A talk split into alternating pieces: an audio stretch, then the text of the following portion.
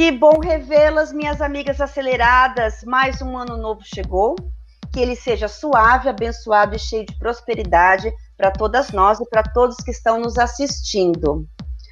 Bom, esse é o primeiro programa do ano e já temos logo uma bomba, né? Logo cedo, uma notícia que deixou o segmento automotivo mais triste, que é o encerramento da produção de veículos é, da Ford aqui no Brasil. A Ford é uma empresa centenária, foi a primeira montadora a se instalar aqui no Brasil em 1919, com a montagem do modelo T, também conhecido como Ford Bigode. E é por isso que hoje eu, Carol Villanova, com as minhas amigas aceleradas Licinaira Barroso e Célia Murgel, recebemos, recebemos Flávio Padovan para o nosso bate-papo. Padovan hoje é sócio da MRD Consulting, uma empresa de consultoria para a gestão de grandes e médias empresas, mas com larga experiência no segmento automotivo inclusive como diretor de operações da Ford aqui no Brasil e América do Sul, vice-presidente da Volkswagen do Brasil e CEO da Jaguar Land Rover. Então, bem-vindo, Padovan.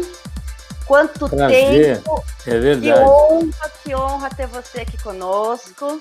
Nossa, e... o prazer é meu, viu? De verdade, viu? Fazia tempo que eu não via vocês, não falava com vocês, e para mim é um, é sempre um prazer, um prazer enorme mesmo.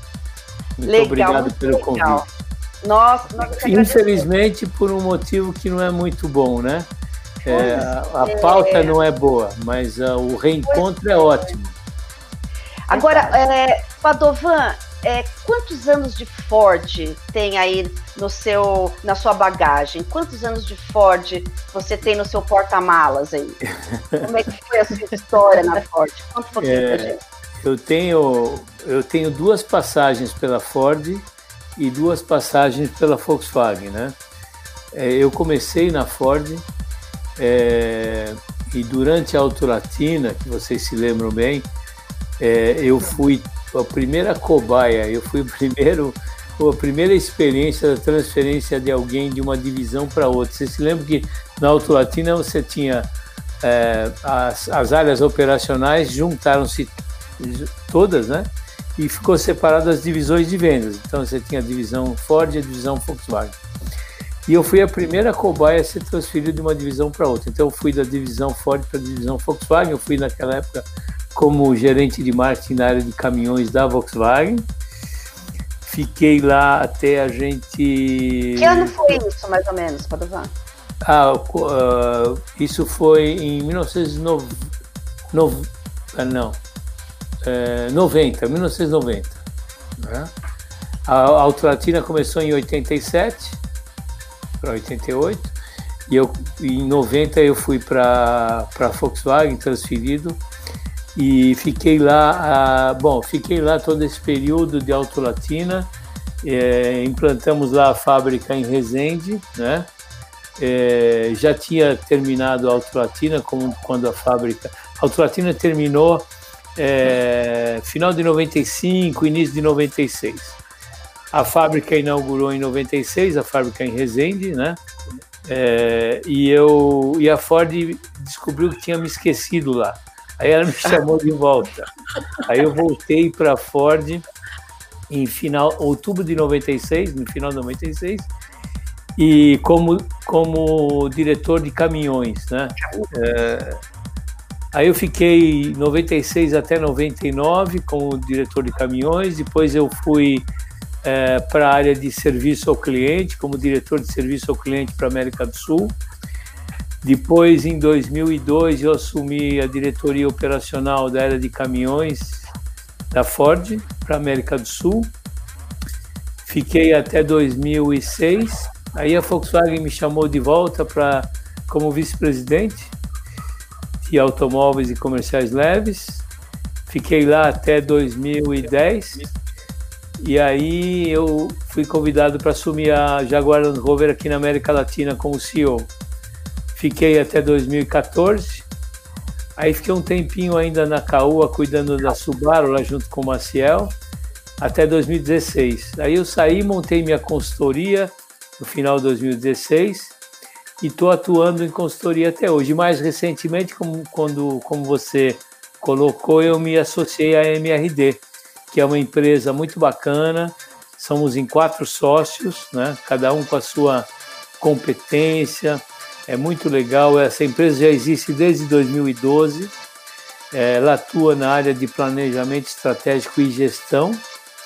Então a gente costuma dizer que nós somos agentes transformadores, né?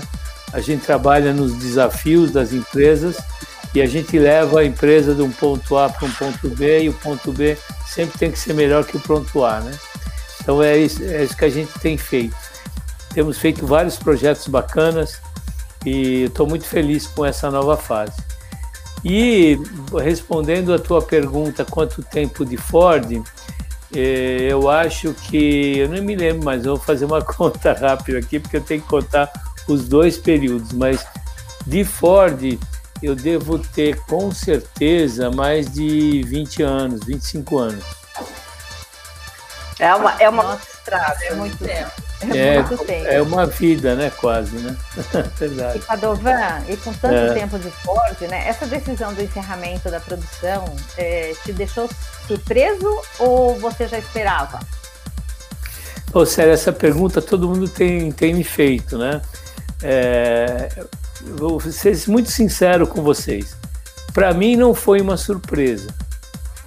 Pode ter sido assim uma surpresa para o mercado, né? e foi uma bomba realmente.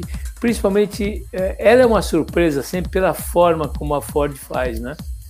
A Ford ela, ela tem uma estratégia quando ela tem uma decisão dessa para tomar, ela tem um controle assim absoluto da informação. Isso não vaza, né? Você pode pode ver isso não vaza e, e ela ela tem o costume de anunciar primeiro para o mercado sem ninguém saber internamente, nem funcionários, nem rede de concessionário, nem fornecedores.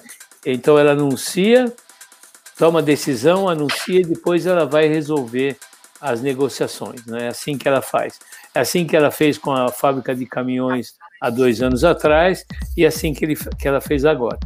Agora, quem acompanha né, o mercado, é, é, e, e, conhece um pouco da, das entranhas, como eu conheço, né? É, eu, a minha opinião, essa decisão dessa reestruturação, ela já vem sendo desenhada há alguns anos, né? Ah, Para contar um pouco de história rápida, né?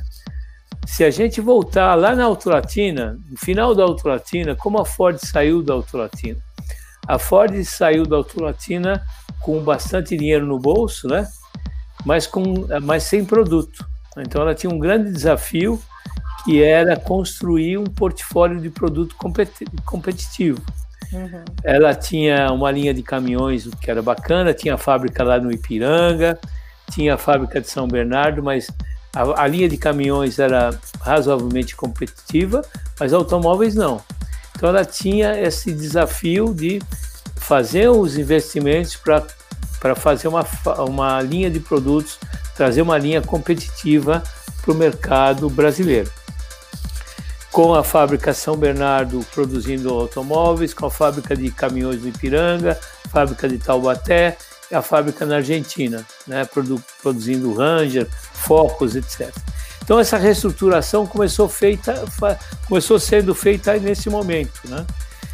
E, e naquele momento já se sabia que não seria viável continuar com a fábrica de São Bernardo e Ipiranga junto, eram, eram fábricas antigas, ineficientes, então precisava de um projeto novo. E eu participei de tudo isso, porque eu era do board da Ford, então participei de tudo isso. Então, é, a reestruturação foi, fechou Ipiranga, trans, transformamos a, transferimos a linha de caminhões para São Bernardo, começou aí a reestruturação, e aí a Ford desenhou esse projeto maravilhoso que foi o projeto Camaçari. Chamávamos internamente de projeto Amazon, né? É, e foi um sucesso tremendo. Isso foi na época do Antônio Maciel. Foi um, um projeto maravilhoso, né? um projeto de uma fábrica moderna, né, de um produto vencedor, inovador, que foi o EcoSport, que foi uma coisa maravilhosa, né? desenhado pelo meu amigo Luke de Ferran, foi o criador do EcoSport. Foi um produto realmente inovador e, e, e... revolucionário, né? Revolucionário, Ainda não tinha essa coisa do SUV no Brasil, né? O EcoSport foi o, o foi o grande, a grande novidade, né? E foi uma criação doméstica aqui no Brasil, foi engenharia brasileira, foi o Luke com o time dele, né, que pensaram no EcoSport. Até eu me lembro que nós tivemos que brigar, a Ford teve que brigar com o board lá na matriz para que esse fosse o produto da fábrica nova e não nenhum produto importado, não, nenhum projeto feito lá fora. E nós ganhamos a briga, né? Eu lembro que o time, comandado pelo Maciel, o Luke, todo, todo mundo brigou muito por isso. E foi o que salvou a Ford. O projeto de Camaçari foi o que salvou a Ford. Foi Camaçari e principalmente o EcoSport e toda a estratégia que foi montada naquele momento. É claro que a gente tem que entender que uh, o projeto da, da, da fábrica de Camaçari foi baseada foi baseado em incentivos fiscais, né? assim como outras montadoras também se beneficiaram de incentivos fiscais. Isso não é pecado. Agora, incentivo existe para compensar o que? Ineficiência, né? Ineficiência de, de custo, né? de dificuldades do próprio país, né? É, então, uh, para compensar essa ineficiência, o governo ofereceu incentivos. Né? E também, logicamente, que os estados queriam descentralizar, sair ali do eixo do ABC e levar desenvolvimento para outras áreas do Brasil, tanto os governos estaduais como o governo federal também. Era um passo importante aí no desenvolvimento de outras regiões também. Então foi um projeto muito bacana, construído aí com base em incentivos, mas também construído ba com base num volume crescente de vendas. Né? Era essa a equação da, do projeto. E os incentivos foram implantados, a fábrica foi lançada, foi um sucesso tremendo, o EcoSport vendendo para caramba, só que vendendo para caramba não era né, uh, o vender para caramba que a Ford esperava. Né? A Ford esperava vender muito mais, a Ford esperava que o mercado crescesse e ela crescesse junto muito mais do que cresceu, mas infelizmente o Brasil mergulhou em crises sucessivas, né? É, crises locais, crises provocadas por crises mundiais, mas o fato é que a gente ficou nessa corda bamba aí nos últimos anos, né? Com ups, ups and downs. A gente lembra que é, há uns anos atrás a gente dizia né, que o Brasil tinha condições de projetar aí um, um, uma produção de 5 milhões de veículos, né? Vocês se lembram bem disso, né? O Bellini, quando foi presidente da Anfávia, ele já falava isso aí. E, e, a verdade é que todas as fábricas se, se prepararam para essa capacidade, né? De 5 milhões de veículos. E, e hoje... foi atingida. Tivemos então, dois esse ano. Então, tivemos 2 milhões, portanto, temos uma conta de padeiro, 3 milhões de ociosidade aí. Então, e a fábrica da Ford também, tem, desde a inauguração, trabalhou com muita ociosidade. E ociosidade é custo, é desperdício. Né? Então, o que acontece? É, normalmente nessas equações, quando você não tem o volume que você espera, né? é, você não tem é, o, o, resultado, a lucratividade que você espera. A sua capacidade de investir fica comprometida. Então, o que acontece? Você não investe porque você não tem capacidade de investir e os seus produtos ficam defasados. Foi o que aconteceu com a Ford. As outras montadoras investiram em novos produtos, né? é, modernizaram seus produtos, suas linhas, e a Ford ficou para trás. Essa aqui é a grande verdade. Tudo isso agravado né, pela, pela última crise aí, veio a pandemia, o, o câmbio foi a. O, o, o real foi. O, o, dólar foi assim, acima de cima, né? Disparou. Então, toda essa combinação de fatores tornou o, o, a situação da Ford aqui quase que insustentável, porque ela vem de prejuízos, sucessivos prejuízos durante os últimos anos. Então, essa é a situação regional aqui, local da Ford. Um desafio enorme, um prejuízo grande. O que, que nós vamos fazer? Quando você olha para frente, você fala, bom, que futuro tem aqui no Brasil, né? Aí você fica olhando para isso, de repente vem a pandemia, Blam. Cai ainda mais o volume, né? 2020 foi um desastre.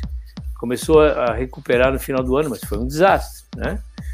Então, tudo isso cai como uma bomba, né? E aí a, o, o board da, da, da Ford, que já tinha uma estratégia global bem definida, que era de não investir em, em segmentos de negócio onde eles são perdedores, ou seja, onde se perde dinheiro.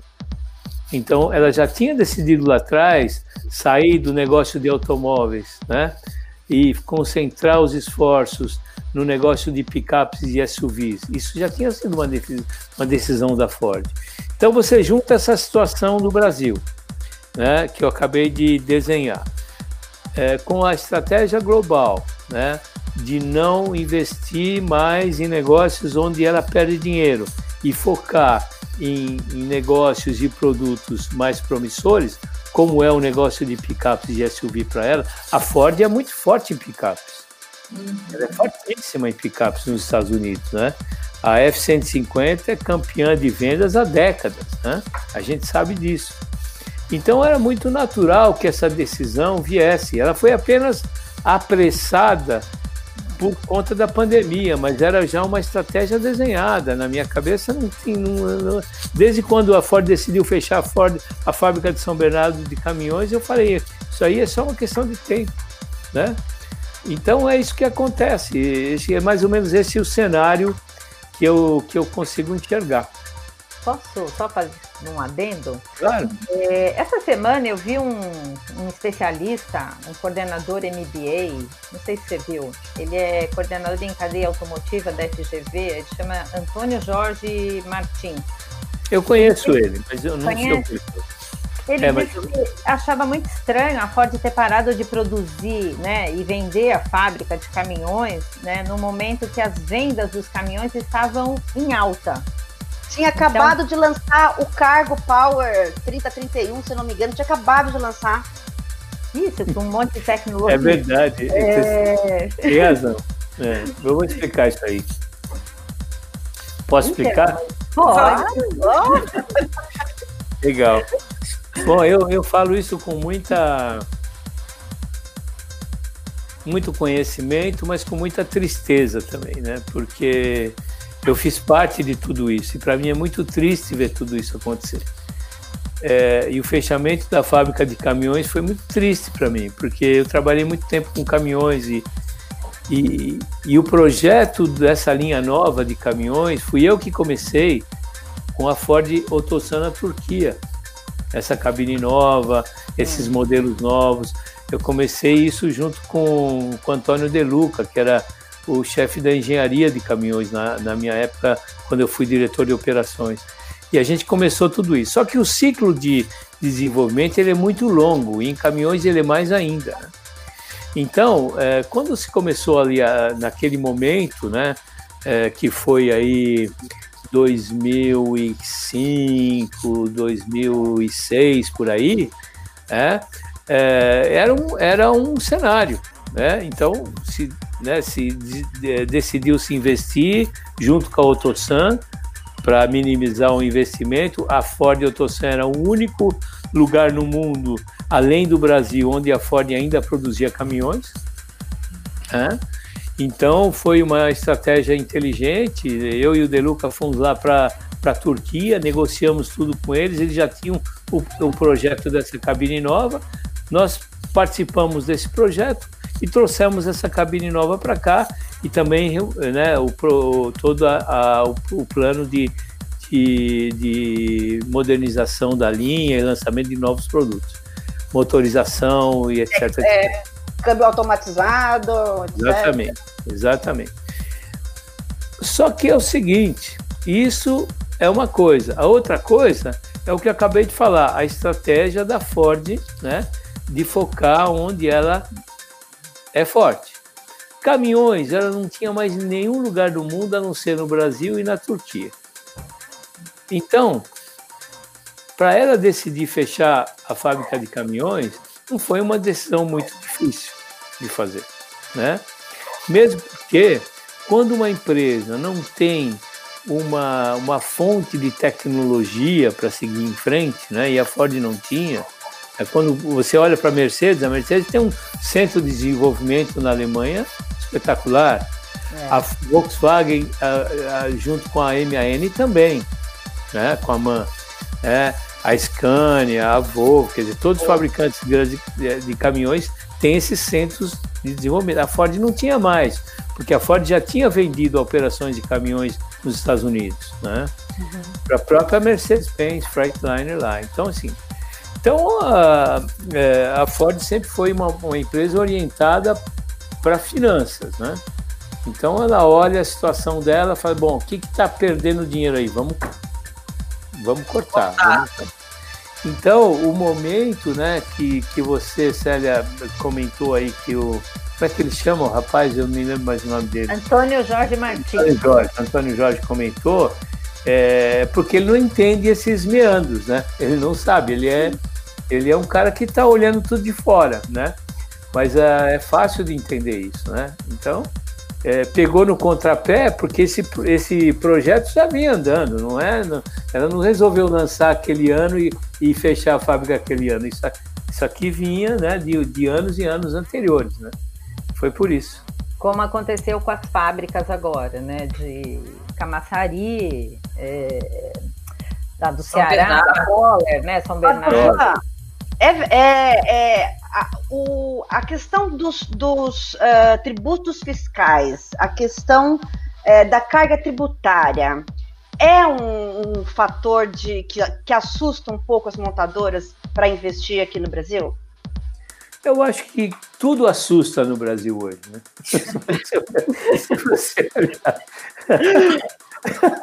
Super otimista, super otimista.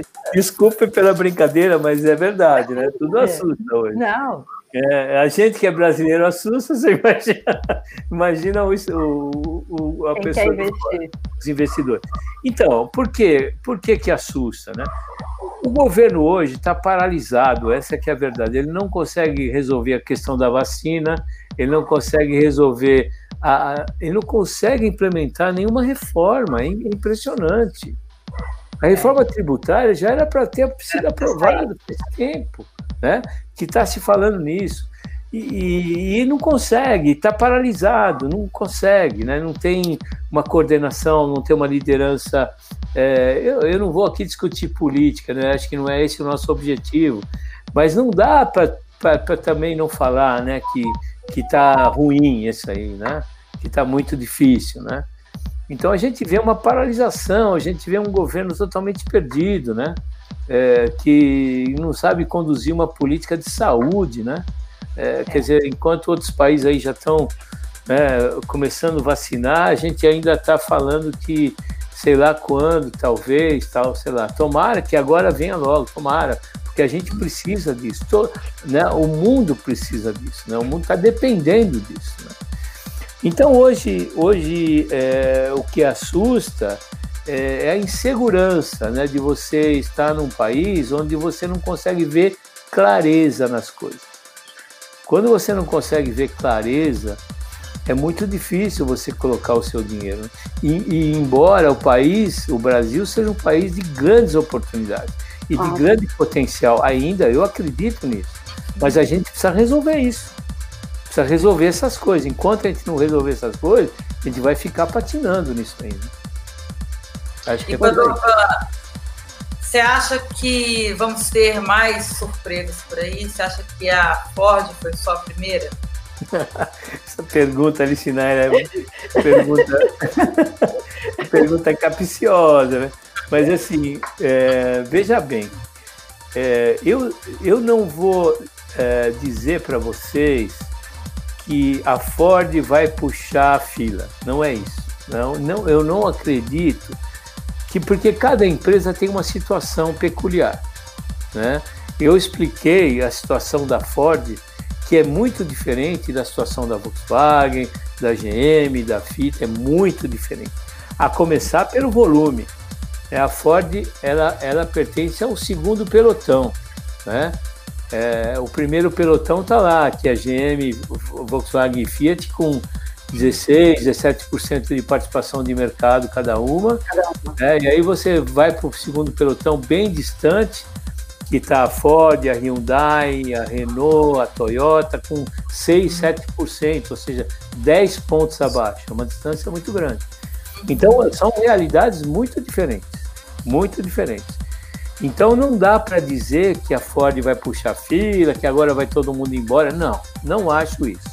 Não acredito nisso. O que eu acredito é que a gente vai, vai ver muito mais hoje, mais movimentos nesse sentido de, de busca da sobrevivência. Né? A gente acabou de ver a união da FCA com a PSA. Isso. Né? E se a gente pensar nisso um pouquinho, a gente vê que eram quatro montadoras que viram uma. Fiat, Chrysler, Peugeot, Citroën. Quatro que virou uma, né? A Renault, Renault, Nissan, Mitsubishi. Então, Renault, é, Renault agora estou com outro, com problemas lá depois do problema do God, mas ah. enfim, é, é uma, outra, uma outra questão. Mas assim, o que acontece? Você, é, se, se a Fiat não tivesse se juntado com a Chrysler, provavelmente ela não teria sobrevivido. Porque a Fiat estava mal das pernas, você se lembra muito bem, na época do Marchione. Nenhuma das duas, né? Desculpa. Eu, hoje eu falei tanto que eu já estou com a minha garganta. Toma água. Mas enfim, então se a, se a Fiat não tivesse se juntado à Chrysler e não tivesse tido acesso ao mercado americano, ela teria provavelmente é, não teria sobrevivido, né? E agora ela fez um outro movimento que também estava é, tava precisando fazer esse movimento, né? é, para ter sobrevivência, para minimizar investimentos, né, reduzir é, investimentos e aumentar a competitividade, que é o que todo mundo procura fazer. Se a gente está falando de Ford agora, a Ford mesmo, se vocês, a gente não pode esquecer que é exatamente um ano atrás, em janeiro de 2019, a Ford e a Volkswagen anunciaram uma aliança global para desenvolvimento e produção de picapes. Uhum, uhum. Né? Então, aí tem outro movimento, né? Que é silencioso por enquanto, mas ele não é nada silencioso. Está correndo. Está correndo, está andando. Né? Então, esse é outra coisa. Agora, a gente tem que pensar também o seguinte: o que está acontecendo no mercado automotivo como um todo, mais água Faz bem. É que, obrigado. É que é, muita coisa está mudando. É, as montadoras devo, demoraram muito para perceber, é, só perceberam quando a Tesla chegou e fez um carro. Né? Elas só perceberam que elas não eram tão poderosas como elas achavam que elas eram quando a Tesla chegou e falou: eu fiz um carro e vou fazer outro, e vou fazer outro, e vou lançar. Vou fazer caminhão. E vou fazer caminhão, e vou fazer. E vou fazer elétrico, 100% elétrico. Né? Então aí as montadoras falam, opa, peraí, tem alguma coisa aqui acontecendo que eu não, não consegui ver. Né? E eles não conseguiram ver no tempo certo. Porque eu acho que as montadoras sempre se acharam né, é, tão poderosas que ninguém poderia ameaçá-los. Né? é, nesse sentido.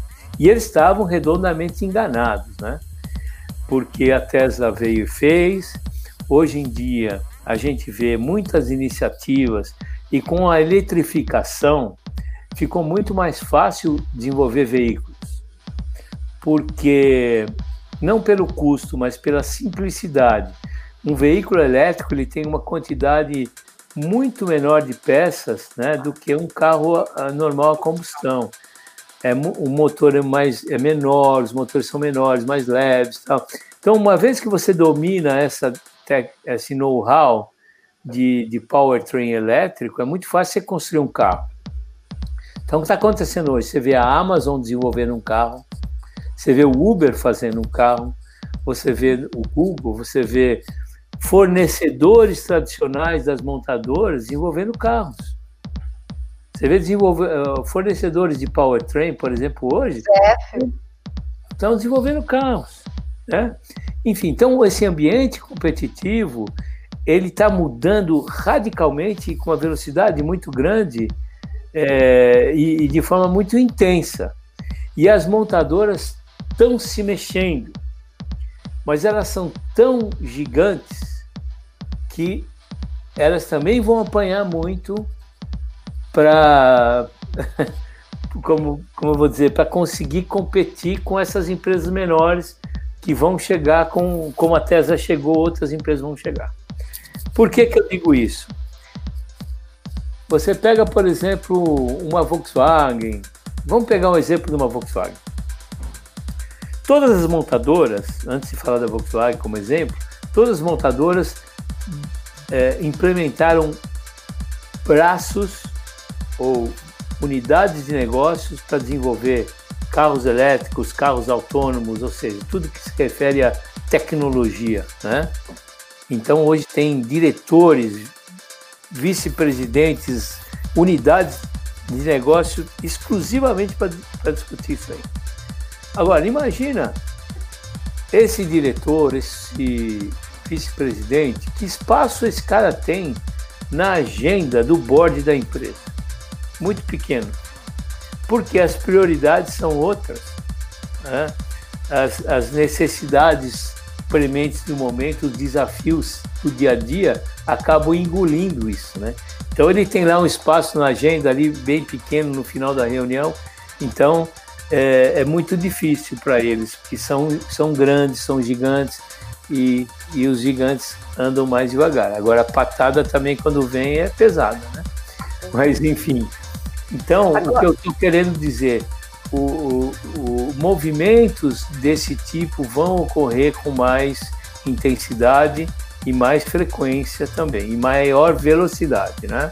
Porque as empresas têm que se modernizar, as empresas têm que procurar o caminho de competitividade, né?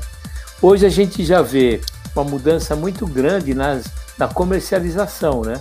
Hoje as montadoras estão vendendo muito mais para empresas, para empresas do que para indivíduos, né? locadoras, para operadores de aplicativos, enfim, para frotas, né? Para tudo isso. É, então, e as próprias montadoras também estão investindo né, iniciativas de fazer locadoras próprias, né? É, aplicativos para aluguel de carros, esse tipo de coisa. Então isso é uma e a pandemia veio também para contribuir muito para acelerar esses processos, né, que dependem da tecnologia. Junto com isso, veio uma mudança de comportamento dos consumidores também muito radical, né? Porque a gente mudou o nosso modo de vida, né? Todo mundo mudou, né?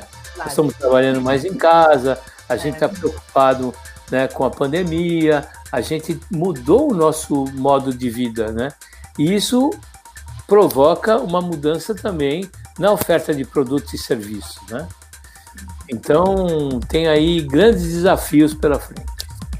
Agora, Agora deixa eu... Fala, Você vai falar, Celinha? É, eu ia só completar uma coisa. Uh, as pessoas têm que entender que assim, a Ford não saiu do Brasil, né? Ela virou é... uma importadora. Isso, Célia, bem colocado. A Ford se tornou uma empresa pequena. Essa é a verdade. Né? Ela encerrou as atividades de produção, mas ela continua operando. Mas ela vai operar como uma empresa pequena importadora. Né? Agora, Essa é a verdade. Agora, e os clientes nessa hora, Padovan? E quem já tem um carro, como é que ele vai ser é, é, amparado?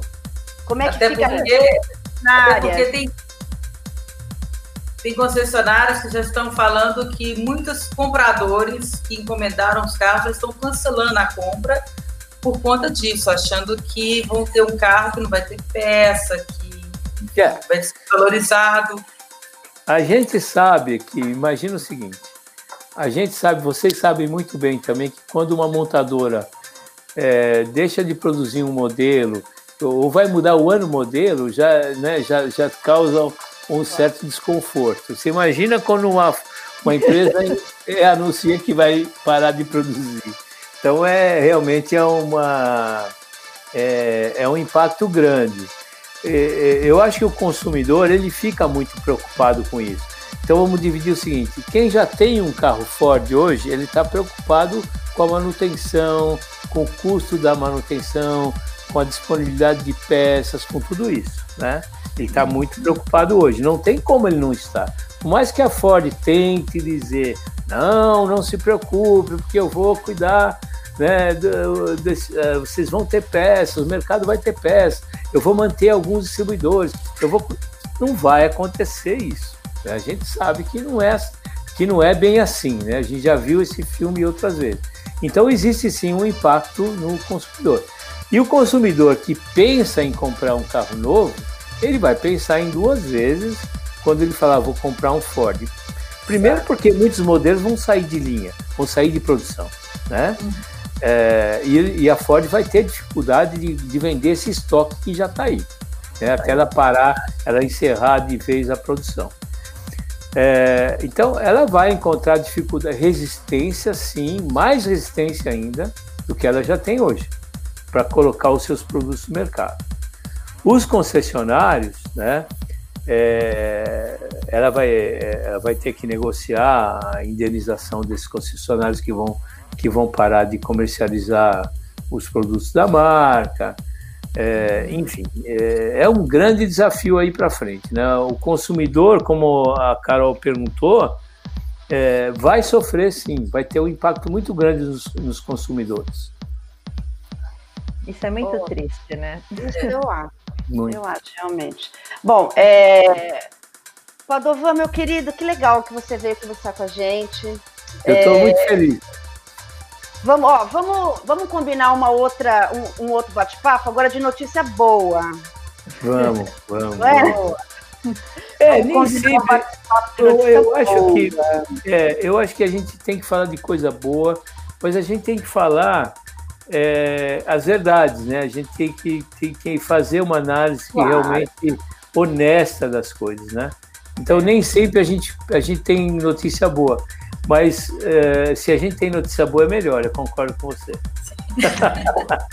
então tá bom, meninas. Eu espero que a gente fale brevemente, que a gente fala, pô, tô vacinado, ó, tomei é, vacina. Ai, é. é muito bom, né, tô vacinado, tá? Não é? Isso aí que a gente espera que em breve a gente a gente volte a se encontrar pessoalmente também, né? Verdade. É, eu sinto muita saudade de vocês todos. Eu, é... eu acho que o nosso último encontro foi é, em algum evento da Subaru. Jaguar, se não me engano, não foi? Acho que foi da Subaru, né? Foi da Subaru. Foi numa pista? Foi. Nós fizemos, um, nós é. fizemos uh, dois eventos em pista. Uh, bom, nós fizemos Interlagos. Interlagos, vocês tiveram Interlagos naquele fast drive que a gente fazia, né? É, nós tivemos o lançamento do, do Jaguar. É, é, puta, esqueci o nome, o modelo agora. Na Fazenda Capuava. Vocês estiveram lá também. É, acho que em Interlagos nós fizemos dois ou três eventos também em pista. E depois nós tivemos alguns eventos da, da, da Subaru também na Fazenda Capuava. É, teve um evento no WTC, no, lá no World Trade Center, quando nós fizemos um, um uma, ocupamos o espaço todo lá com o Subaru e tal. Enfim, acho que a última vez já, né? já, faz bons anos, né?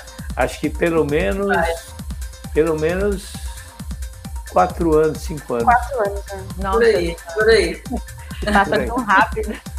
Passa Muito rápido. bom. É uma... Olha, a conversa é tão boa, mas olha, o nosso tempo foi, né, Carol? É verdade. É, mas é assim mesmo, conversa boa passa rápido. Né? Nossa, né? Vai, é verdade, é verdade. Quando a conversa é ruim, você fica olhando no relógio, assim, não vê a hora de acabar. Né?